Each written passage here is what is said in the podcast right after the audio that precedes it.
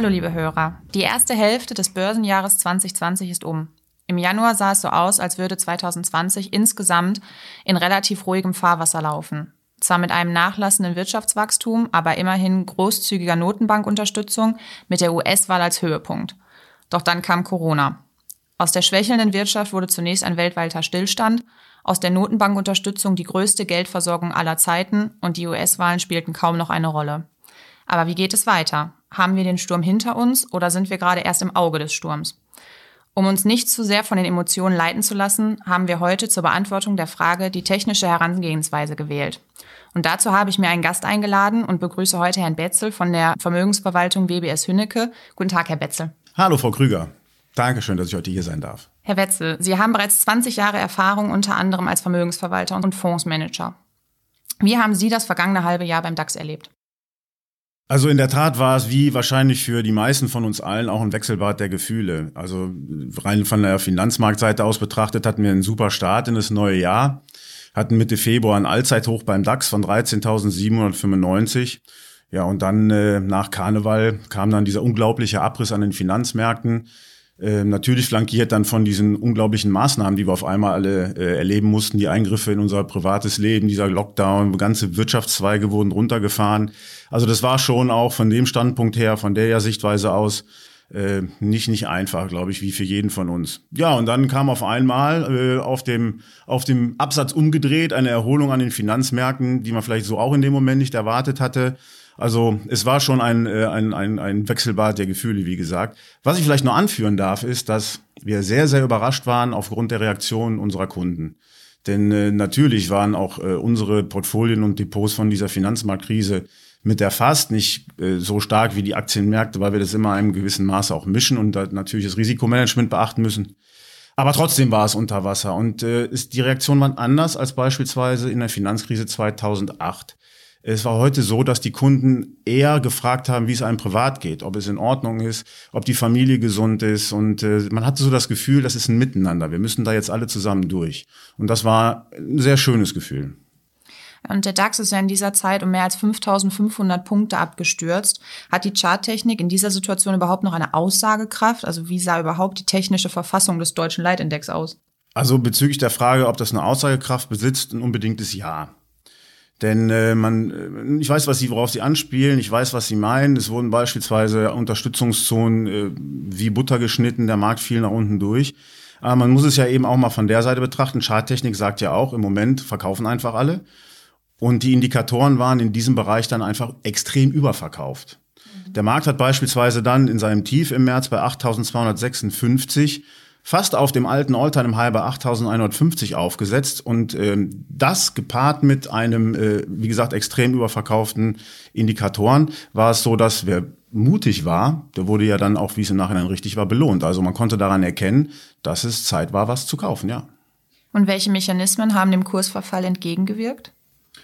Also die Mechanismen, die dem äh, Kursverfall entgegengewirkt haben, waren ganz klar die unorthodoxen, weitergehenden, noch größer werdenden Maßnahmen der Zentralbanken. Allein die amerikanische Notenbank Fed hat 2,9 Billionen US-Dollar seit 6. März in den Markt gepumpt.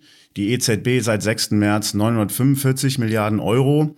Und das sind natürlich Summen, äh, die dem Markt auch gut getan haben und dafür gesorgt haben, zum Teil, dass eben auch der Aktienmarkt wieder Fahrwasser, also bekommen hat, also Wasser unter den Kiel bekommen hat. Natürlich auch die Konjunkturprogramme, die weltweit aufgelegt wurden. Ich glaube, das Allerwichtigste war, dass diese Maßnahmen den Menschen eine gewisse Hoffnung signalisiert haben. Das heißt, Psychologie war in dem Falle ganz, ganz wichtig. Und jetzt hat ja wirklich, wie Sie schon sagten, seit dem Tiefstand ähm, ging es ja wieder gut nach oben. Und derzeit notiert der DAX ja oberhalb der 12.000 Punkte Marke. Haben wir damit jetzt alles überstanden oder erwarten Sie noch einmal ein Abtauchen unter diese 12.000 Punkte Marke? Also der Markt hat, wie gesagt, wie ja schon angedeutet, sehr stark sich erholt. Das war eine sehr starke Aufwärtsbewegung. Und äh, wir gehen davon aus, dass wir nochmal eine Korrektur sehen. Das wäre ganz normal, nach so einer starken Bewegung einfach nochmal ein bisschen durchzuschnaufen. Das machen wir aber nicht nur daran fest, dass der Markt sich in kurzer Zeit auch wieder stark erholt hat, sondern wir kommen jetzt in dieses schwache äh, Quartal, sage ich mal, also diese Sommerschwäche hinein. Die Monate gerade August, September sind saisonal betrachtet nicht die stärksten Monate an den Börsen. Und dazu kommen noch zwei Dinge, die wir uns ganz stark anschauen im Moment. Das ist zum einen ähm, der sogenannte äh, Volatilitätsindex VDAX. Dahinter verbirgt sich, da wird die Schwankungsbreite der Aktien gemessen. Und Sie können sich das so vorstellen, je größer die Zahl, desto heftiger schwanken die Kurse und desto höher ist der Stress im System. Und Ihnen mal ein Beispiel zu geben, in normalen Marktphasen, in ruhigen Phasen liegt der VDAX zwischen 15 und 25 Punkten. Wir waren in der Spitze bei 95. Das war höher als bei der Finanzmarktkrise und sind jetzt immer noch über 30. Das heißt, obwohl die Kurse gestiegen sind, ist noch eine massive Unsicherheit im Markt und die Kurse schwanken weiterhin, historisch gesehen eigentlich überdurchschnittlich hoch. Und was als drittes noch dazu kommt, ähm, es gibt sogenannte Kurslücken. Das heißt, Kurslücke bedeutet, der Markt, äh, ich sag mal, ist in einer Aufwärtsbewegung und stoppt am Freitagabend als Beispiel bei 1000 Punkten und der Eröffnungskurs am Montagmorgen ist bei 1100. Da ist eine Differenz, eine sogenannte Lücke. Das heißt, der Markt springt. Das kann er nach oben wie nach unten tun. So, und wenn wir jetzt nach unten schauen, unter die 12.000 Punkte Marke, dann haben wir noch fünf Kurslücken nach unten offen. Und über 90 Prozent aller Kurslücken werden wieder geschlossen.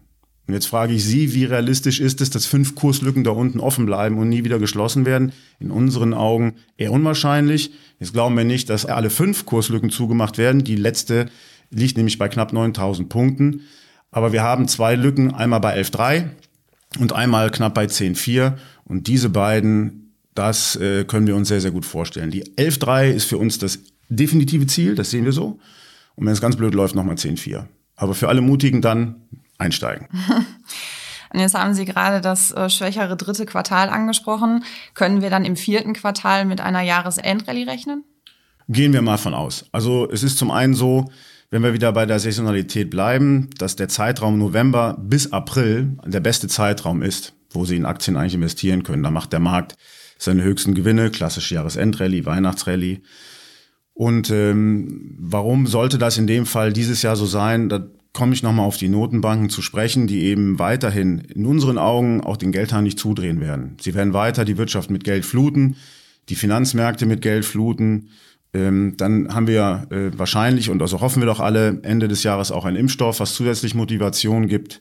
Denn ähm, davon hängt ja nun mal auch alles weitere ab. Und die dann folgende wirtschaftliche Erholung, ich glaube, dass das eben auch wieder sehr psychologisch wichtig, äh, wichtiger Faktor ist, der gibt dann wieder Mut und Hoffnung nach vorne. Also insofern kommen zwei Komponenten zusammen. Zum einen die Statistik saisonal, die ist positiv, plus der dann wieder sich hoffentlich verbessernden Rahmenbedingungen. Und jetzt sollten ja eigentlich die US-Wahlen dieses Jahr den Höhepunkt signalisieren. Wird es ja wahrscheinlich nicht unbedingt. Spielen sie überhaupt noch eine Rolle? Also ja, sie werden einen gewissen Einfluss haben. Ähm, in unseren Augen wird das Thema aber auch überschätzt.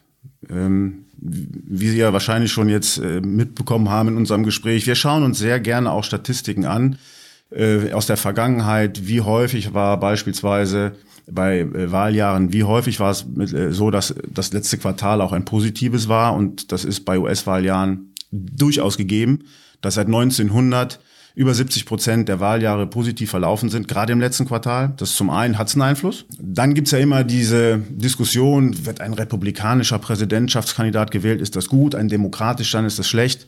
Können Sie nicht sagen. Die Statistik ist gemischt. Es wird einen kurzfristigen Einfluss haben, übrigens am Rande. Äh, die beiden äh, besten, äh, ich sag mal, Präsidentschafts- oder Präsidenten mit der höchsten Wertentwicklung am Markt waren jetzt zwei Demokraten, nämlich Clinton und Obama.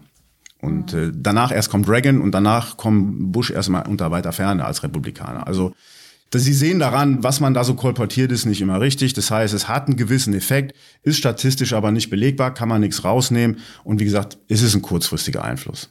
Ja, und dann danke ich Ihnen, Herr Betze, für diesen Rück- und Ausblick äh, auf die ersten sechs Monate des Jahres. Vielen Dank. Ich bedanke mich auch und äh, ja, ich hoffe, wir werden uns demnächst nochmal sprechen und dann weiterhin unter oder sagen wir mal wieder unter besseren Bedingungen und können dann auch mal darüber sprechen. Haben Sie damit gerechnet, dass der Markt nun so hoch steht? das wäre natürlich zu wünschen. Und auch von euch verabschieden wir uns an dieser Stelle und wir hoffen, ihr abonniert unseren Podcast und bleibt gesund. Bis zum nächsten Mal.